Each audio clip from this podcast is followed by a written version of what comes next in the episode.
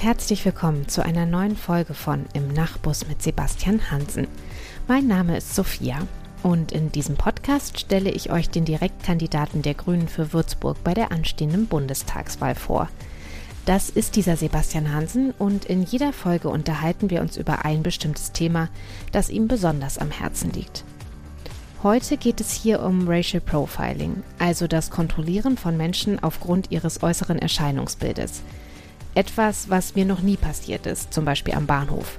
Aber ich entspreche natürlich auch einer vermeintlichen Norm hier in Deutschland. In der Folge erzählt Sebastian von Freundinnen, die sehr wohl schon Racial Profiling erlebt haben. Und er erzählt auch, wie sich das für sie angefühlt hat und was es mit ihnen gemacht hat. Und wir sprechen auch darüber, warum es diese Praxis überhaupt gibt, warum sie dem Grundgesetz widerspricht und trotzdem nicht verboten wird. Und wir reden auch darüber, was Sebastian daran ändern will, wenn er in den Bundestag einziehen sollte. Viel Spaß beim Zuhören.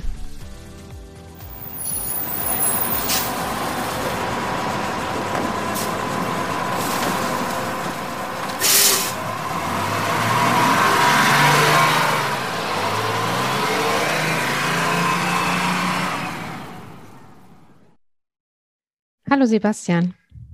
Hallo Sophia. Wie sehen eigentlich deine Urlaubspläne für dieses Jahr aus? Kann man das machen ähm, oder ist jetzt mit der heißen Wahlkampfphase die Zeit zu knapp? Sehe leider ziemlich schlecht aus, weil der eine Kumpel, der ich in Urlaub fahren wollte, in dem Zeitraum, wo ich Zeit gehabt hätte, keinen Urlaub bekommen hat. Deswegen fahre ich jetzt nur mal nach Regensburg wahrscheinlich ein paar Freundinnen besuchen. Aber ja, viel mehr ist halt leider gerade auch nicht drinnen zeitlich. Es ist natürlich sehr, die Termindichte ist sehr, sehr hoch und dann hat man nicht so die Auswahl von den Zeiträumen, wo man in Urlaub fahren kann oder auch nicht. Ich wollte gerade sagen, ich habe letztens auf deiner Homepage, ähm, weil ich die Termine einge oder übernommen habe für unseren Newsletter, habe ich gesehen, die Dichte ist ja jetzt, nimmt ja auch spürbar zu. Also so viele freie Zeitfenster sind ja dann gar nicht mehr bis zur Bundestagswahl. Ja, das ist richtig. Also Mitte August ist nochmal ein bisschen besser, weil da natürlich alle anderen irgendwie nicht da sind und dann nicht so viele Termine ausgemacht wurden. Aber so ab Anfang September ist es dann sehr stark, die Termindichte. Dann musst du dich an der Schönheit ähm, unserer Region erfreuen, würde ich sagen. Tja, wird wie gesagt nicht viel anderes übrig bleiben. wir wollen heute, haben wir ja letztes Mal oder hast du ja äh, vorgeschlagen, als Thema Racial Profiling behandeln hier in dieser Folge. Auf ähm, eingedeutscht könnte man äh, sagen äh, ethnisches Profiling, aber ich würde sagen, bevor wir da in die Tiefe gehen, vielleicht kannst du einmal kurz erklären, was es denn damit überhaupt auf sich hat. Ja, Racial Profiling ist was, wovon wir beide eigentlich nicht betroffen sind, weil äh, wir keine dunklere oder abweichende von der mitteleuropäischen weißen Norm abweichende Hautfarbe haben. Es ist im Endeffekt Polizeikontrollen anhand von äußeren Merkmalen, eben meistens der Hautfarbe. Und wer anders aussieht als die Norm, wird dann eben öfter kontrolliert. Das ist aber was, was, also ich habe es an Bahnhöfen tatsächlich schon beobachtet, du sicherlich auch.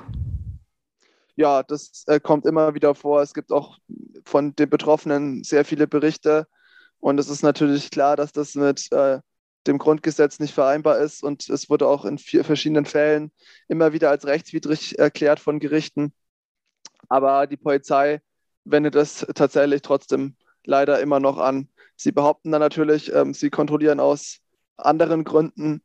Aber ich bin tatsächlich an dem Bahnhof noch nie von äh, jemand, also von der Polizei kontrolliert worden aus irgendwelchen, ja, nicht vorhandenen Gründen oder so. Ich bin tatsächlich an dem Bahnhof noch nie kontrolliert worden.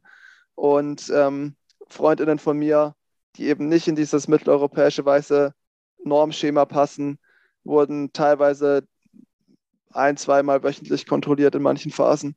Und ähm, das ist einfach ein Unterschied. Das sind, die sind genauso bei der Grünen Jugend, die sind äh, im selben Alter wie ich, äh, die sind ähm, tatsächlich äh, genauso StudentInnen wie ich. So, das ist eigentlich alles dasselbe, nur sie sehen anders aus und deswegen werden sie kontrolliert.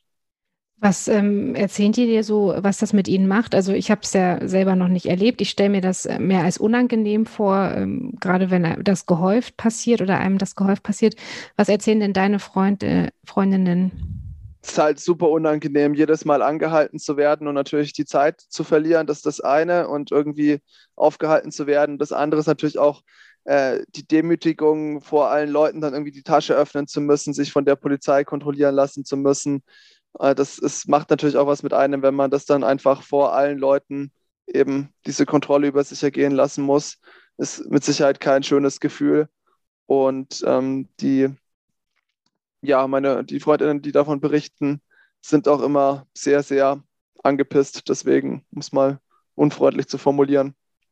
Ich habe auf der Seite der ähm, Bundeszentrale für politische Bildung, da war ein Text über Racial Profiling, den verlinke ich auch in den Show Notes. Da wurde das ähm, als langsame Gewalt äh, bezeichnet, weil es natürlich nicht eine unmittelbare, harte Gewalt ist im Sinne von körperlichen Schmerzen, aber natürlich auf ähm, längere Zeit ist es trotzdem eine Gewalteinwirkung im gewissen Sinne. Wenn man ständig kontrolliert wird und genau weiß, dass es ähm, ja nicht an seinem eigenen Verhalten liegt, sondern an dem, was man nicht ändern kann, nämlich seinem Aussehen, dann ist das durchaus eine Art von Psychoterror und äh, oder psychischer Gewalt. Ähm, wenn das halt sehr stark gehäuft vorkommt, ähm, kann das durchaus psychische Schäden hinterlassen.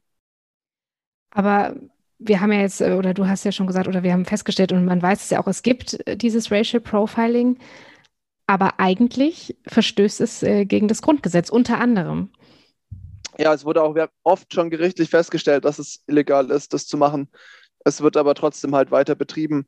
Und ähm, das sollte man jetzt vielleicht auch noch als, als Disclaimer hinstellen, ähm, weil ja immer wieder Leute sagen, ja, aber die Kritik an der Polizei müsste man nicht mit der, müsste man nicht irgendwie nett mit der Polizei umgehen und äh, sie irgendwie nicht kritisieren wenn, ähm, und da irgendwie nicht, nicht das irgendwie ansprechen. Ich finde doch, man muss das ansprechen, auch wenn natürlich äh, PolizistInnen im Dienst auch belastet sind, auch wenn PolizistInnen im Dienst ähm, vielleicht auch aus so einer Überlastung heraus Fehler machen. Man muss das ansprechen, man muss es kritisieren, wenn solche Kontrollen rechtswidrig stattfinden, weil es einfach der Polizei auch schadet als Institution, dass diese Kontrollen rechtswidrig stattfinden, weil die alle Menschen müssen einer Institution wie der Polizei vertrauen können.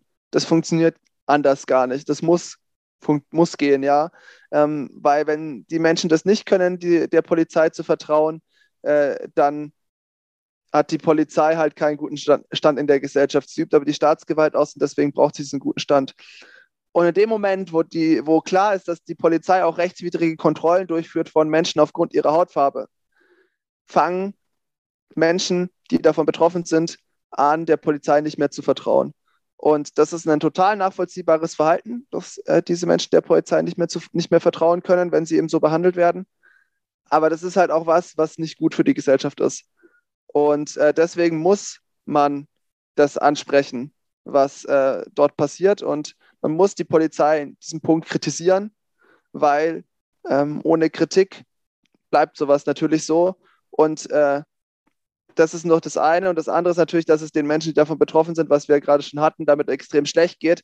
Und das ist natürlich auch ein Verhalten, ähm, was abgestellt werden muss, wenn der Staat dafür sorgt, dass es Menschen psychisch schlecht geht. Es geht nicht. Es muss abgestellt werden. Im Zuge der Black Lives Matter-Proteste ähm, im vergangenen Jahr, äh, die ja äh, rund um den äh, Tod von George Floyd richtig groß geworden sind. Und dann wurde ja auch in Deutschland viel über das Thema diskutiert. Und da kommt ja dann auch ähm, Racial Profiling als Schlagwort immer wieder drin vor. Was meinst du denn, ist das dann das Fehlverhalten Einzelner oder ist es wirklich was ja auch im Zuge dieser Proteste kritisiert und angemahnt wurde, institutioneller ähm, Rassismus? Ich denke, dass es eine Mischung aus beidem ist. Es ist einmal so, dass, was man ja leider nie untersuchen konnte bisher, weil sich das die Innenministerien geweigert haben. Horst Seehofer hat das ja ziemlich aktiv verhindert, die Untersuchung darüber, äh, wie viel Rassismus in der Polizei steckt. Das ist was, was man mal wissenschaftlich untersuchen müsste. Es ist aber tatsächlich so, dass äh, es aus meiner Sicht schon in gewisser Weise einen institutionellen Rassismus innerhalb der Polizei gibt. Das heißt auf keinen Fall, dass alle Polizistinnen Rassistinnen sind, das stimmt nicht.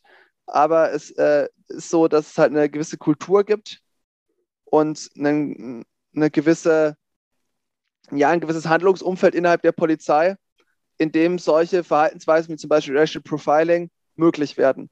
Und das ist dann institutioneller Rassismus, der dass die, die einzeln durchgeführten Kontrollen, ja, dass sich ein Polizist entscheidet, eine Person aufgrund ihrer Hautfarbe zu kontrollieren, das ist dann wieder das Fehlverhalten Einzelner. Das wird aber natürlich durch so eine Kultur innerhalb der Polizei begünstigt und ähm, das wird natürlich auch äh, durch, äh, äh, durch solche Sachen dann auch ähm, eine, eine Prägung halt erreicht von den PolizistInnen, wenn das halt von Vorbildern innerhalb der Polizei vorgelebt wird, dass man solche Kontrollen durchführen kann, dann führt es natürlich auch dazu, dass die PolizistInnen das machen, ja. Also ich will es auch den einzelnen PolizistInnen gar nicht so krass unterstellen, dass sie so sagen, ha geil, ich bin jetzt hier der krasse Rassist und ich kontrolliere deswegen jetzt irgendjemanden. Das ist auch nicht der Fall, sondern diese, diese ja, strukturelle Prägung innerhalb der Polizei ermöglicht es eben, oder führt auch dazu, dass die PolizistInnen das machen. Aber es ist natürlich am Ende immer eine Einzelfallentscheidung des Einzelnen, jemand mit wegen der Hautfarbe zu kontrollieren. Und die kann man natürlich auch nicht machen, nicht treffen, diese Entscheidung, ja. Also es, man kann innerhalb auch dieses Systems Polizistin sein und zu sagen, nee, das mache ich nicht. Ich kontrolliere niemanden aufgrund der Hautfarbe. Das muss man auch ganz klar dazu sagen. Und es gibt ja auch viele Polizistinnen, die das so handhaben. Es ist also möglich. Wird denn ähm, Racial Profiling begünstigt durch bestehende Gesetze? Definitiv. Es gibt ja in den Polizeigesetzen sowohl auf Bundes- als auch auf Landesebene ähm, Artikel und Paragraphen, die es ermöglichen, dass äh, an sogenannten kriminalitätsbelasteten Orten oder gefährlichen Orten, ähm, insbesondere an Bahnhöfen, aber man kann die auch anderweitig definieren, das muss man dann tatsächlich tun, aber das ist auch schon immer mal wieder passiert an, in verschiedenen Städten, dass da verdachtsunabhängige Kontrollen eben stattfinden können. Das heißt, man kann einfach kontrollieren, äh, so nachdem, also wie man halt lustig ist als Polizei. Und äh, dann kommt es eben dazu, dass Menschen wie ich nie kontrolliert werden und Menschen mit dunklerer Hautfarbe öfters kontrolliert werden. Und ähm, da fehlt einfach innerhalb der Gesetzen, innerhalb den Gesetzen der klare Riegel, um dem Ganzen ähm, Racial Profiling eben den Chaos zu machen. Das wird immer, es steht nirgendwo drin, dass es erlaubt ist. Und es ist, wird immer, die Gerichtsentscheidungen sind ganz klar, dass es rechtswidrig ist. Aber in den Gesetzen werden halt die Lücken, die es ermöglichen, gelassen. Und das ist das Problem, was wir dort haben. Wenn wir jetzt von Gesetzen ähm, sprechen, meinen wir in dem Fall ja das äh, Bundespolizeigesetz, weil gerade wenn es um Bahnhöfe geht. Das Bundespolizeigesetz, aber auch die Landesgesetze, das ist in den allermeisten Landesgesetzen so geregelt. Genau, wobei die ähm, Bahnhöfe ja zum Beispiel von der Bundespolizei. Genau, am Bahnhöfen ist es besonders häufig, das ist Bundespolizeiaufgabe. Genau. Wenn du dann in den Bundestag kommst, wie willst du dich denn dann dem Thema annehmen?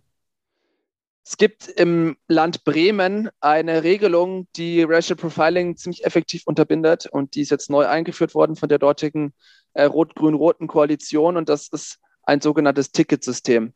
Das heißt, wenn die Polizei jemanden kontrolliert, einen Bahnhof zum Beispiel, dann muss sie der Person, wenn sie einen konkreten, An also sie darf nur kontrollieren, wenn sie konkrete Anhaltspunkte auf irgendwas hat, so irgendwie Drogenhandel oder was weiß ich. Und dann muss sie der Person auf Verlangen ein, eine Quittung ausstellen, wo der Grund drin steht für diese Kontrolle.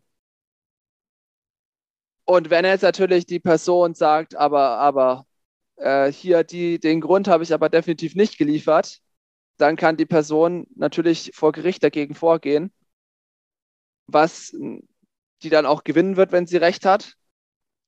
Und das führt dann dazu, äh, dass äh, die Polizei solche Kontrollen unterlassen wird, weil sie natürlich immer fürchten muss, vor Gericht dann reihenweise zu unterliegen. Das heißt, man wird sich sehr genau überlegen, ähm, habe ich jetzt hier wirklich einen Grund oder kontrolliere ich eigentlich nur wegen der Hautfarbe? Und das führt dann dazu eben, dass wirklich nur Kontrollen durchgeführt sind, die wirklich aus, von, aufgrund von handfesten ja, Anhaltspunkten und Gründen gerechtfertigt sind. Und das reine Kontrollieren aufgrund einer, aufgrund der Hautfarbe, aufgrund des äußeren Erscheinungsbilds wird dadurch unterbunden. Und wir haben im Wahlprogramm, und das wurde durch einen Änderungsantrag da auch reingebracht, ähm, einen Satz drinnen, dass wir das auch für, für die Bundesebene eben prüfen wollen, dass wir das einführen. Und da war ich tatsächlich auch mit den Änderungsanträgen daran beteiligt, dass wir das jetzt so im Wahlprogramm stehen haben. Äh, das ist ein sehr großer Fortschritt, glaube ich, wenn wir das einführen können. Und ich denke, dass wir da auch äh, ja, reinkommen können in den nächsten, äh, der nächsten Legislatur. Das hilft den Betroffenen ungemein, diese Änderung. und es stärkt auch das Vertrauen in die Polizei, weil eben die Regeln sehr klar sind dann und man weiß, man wird nur noch kontrolliert, wenn man wirklich einen, wenn es wirklich einen Grund dazu gibt. Super, danke dir für die ganzen Infos und den Einblick in das Thema, das man natürlich noch ähm, viel äh, erschöpfender behandeln kann. Aber ich denke, für, für eine Folge in unserem Podcast, wo wir erstmal einen Aufschlag machen wollen, war da schon äh, sehr viel dabei. Wie nervös bist du denn eigentlich? Es ist ja jetzt nicht mehr lange bis zur Bundestagswahl. Eigentlich nicht wirklich. Also ich weiß ungefähr, also ich denke, am Wahltag werde ich sicherlich ein bisschen nervös sein, aber ich weiß ungefähr, äh, dass wir mit den jetzigen Ergebnissen, die wir jetzt haben, dass es da gute Chancen gibt, dass ich reinkomme. Ob ich es am Ende wirklich schaffe, wird der Wahltag zeigen. Und es ist so, dass jede Zweitstimme zählt. Also die Erststimme zählt natürlich auch.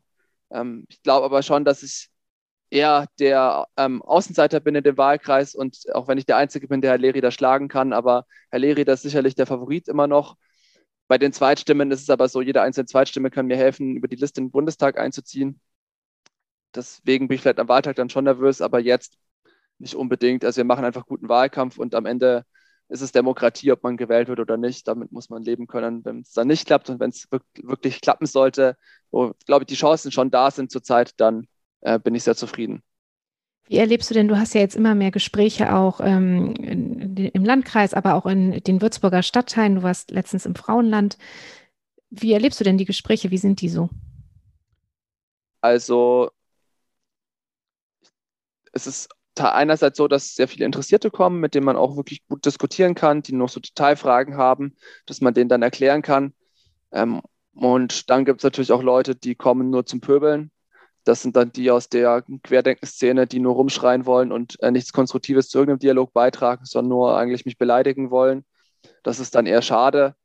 Aber ähm, wir sind dazu übergegangen, die zu ignorieren. Ich glaube, was anderes verdienen die auch nicht äh, zumindest bei unseren Wahlkampfveranstaltungen. Und ansonsten war das eigentlich bisher sehr positiv. Also wir hatten eine große Veranstaltung mit Claudia Roth in Veitshöchheim.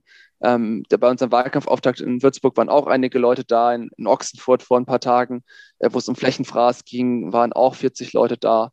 Das ist schon ganz gut bisher und der Wahlkampf hier vor Ort läuft echt. Wir haben so viele Freiwillige, die Bock haben, was zu machen. Haben enorm viel plakatiert jetzt und bin guter Dinge, dass wir hier sehr ein gutes Ergebnis holen im Wahlkreis. Ja, wenn ich durch die Stadt gehe oder fahre, sehe ich ähm, erfreulich viele grüne Plakate. Da freue ich mich natürlich drüber. Welches ist denn die Veranstaltung, auf die du dich jetzt als nächstes freust? Was steht denn da so an? Also es sind jetzt noch ein paar kleinere Veranstaltungen. Das nächste größere ist am 21. August äh, mit Ricarda Lang, also unser stellvertretender Bundesvorsitzender in Randers Acker. Das wird sicherlich schön, wenn das Wetter mitspielt. Richtig gut am Mainufer. Einfach eine schöne, entspannte Veranstaltung. Und äh, dann habe ich äh, Winfried Herrmann in Ochsenfurt zu Gast. Äh, Winfried ist Verkehrsexperte und Landtagsabgeordneter in Baden-Württemberg. Ähm, er kommt als Verkehrsexperte und als Landtagsabgeordneter ähm, also er ist nebenbei noch Verkehrsminister, aber er spricht explizit als Landtagsabgeordneter, das muss ich immer dazu sagen. Und ähm, den habe ich am 25. Ähm, August um 18.30 Uhr in Ochsenfurt auf dem Mainparkplatz zu Gast. Und ähm, später kommt dann noch ähm, Robert Habeck und Annalena Baerbock in zwei Veranstaltungen zu uns. Das kann ich jetzt tatsächlich auch endlich mal offen sagen, nachdem die Termine jetzt öffentlich sind. Am 15. Am 15. September um 11.30 Uhr auf der Talavera mit Robert Habeck und am 22. September um 17 Uhr auch auf der Talavera mit Annalena Baerbock. Da freue ich mich natürlich sehr drauf. Das werden schöne Veranstaltungen und ich hoffe, dass wir da möglichst viele Leute überzeugen können, dann auch grün zu wählen. Das war heute übrigens schon unsere zehnte Folge. Ja, die Zeit ist schnell vergangen in den letzten Jahren. Ja, Monaten. auf jeden Fall, auf jeden Fall. Welches Thema wünschst du dir denn für die nächste Folge? Puh, das hatten wir noch nicht. Wir könnten, ich weiß nicht, ob es dann die letzte Folge wird oder ob wir noch zwei schaffen. Wir sollten, glaube ich, nochmal über den öffentlichen Nahverkehr reden und zwar über Straßenbahnen. Das haben wir noch nicht gemacht, glaube ich. Wenn ich da das richtig in Erinnerung habe. Wir haben über Bahnreaktivierung schon gesprochen. Wir haben über den öffentlichen Nahverkehr im Allgemeinen gesprochen, aber genau. ich glaube, wir sollten nochmal über Straßenbahnausbau reden. das ist zwar ein eher kommunales Thema, aber der Bund hat dann ein gewichtiges Wörtchen mitzureden und ich glaube, das ist wichtig, dass wir das nochmal besprechen, damit die Menschen hier wissen, was sie an der grünen Regierungsbeteiligung ähm, hätten für den Straßenbahnausbau in der Stadt Würzburg. Ja, sehr gern. Machen wir das doch. Wird ja auch gerade fleißig gebaut äh, in Würzburg, am Sanderring zum Beispiel. Genau. Von ja. daher ähm, ein Thema, was sicherlich viele mitkriegen und dann ähm, reden wir mal über das, was noch möglich wäre. Super, das machen wir sehr gerne. Dann äh, viel Erfolg weiterhin im Wahlkampf und bis bald. Bis bald. Ciao. Tschüss.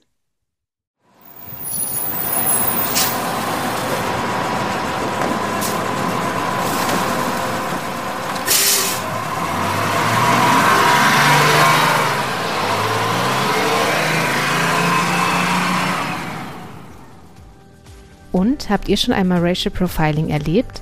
Selbst oder so wie Sebastian und ich als Zeugen? Wie immer bietet diese Folge natürlich die Möglichkeit, sich weiter mit dem Thema zu beschäftigen. Dafür verlinke ich euch weiterführende Infos natürlich in den Show Notes. Und ihr könnt Sebastian selbstverständlich gerne noch eine Mail schreiben oder ihn über seine Social-Media-Profile kontaktieren. Alle Infos dazu gibt es auf seiner Homepage www.sepp-hansen.de. Da findet ihr auch alle Termine mit ihm, die in den kommenden Wochen noch so anstehen. Wir hören uns dann hier bald wieder im Nachbus. Bis dahin, macht's gut.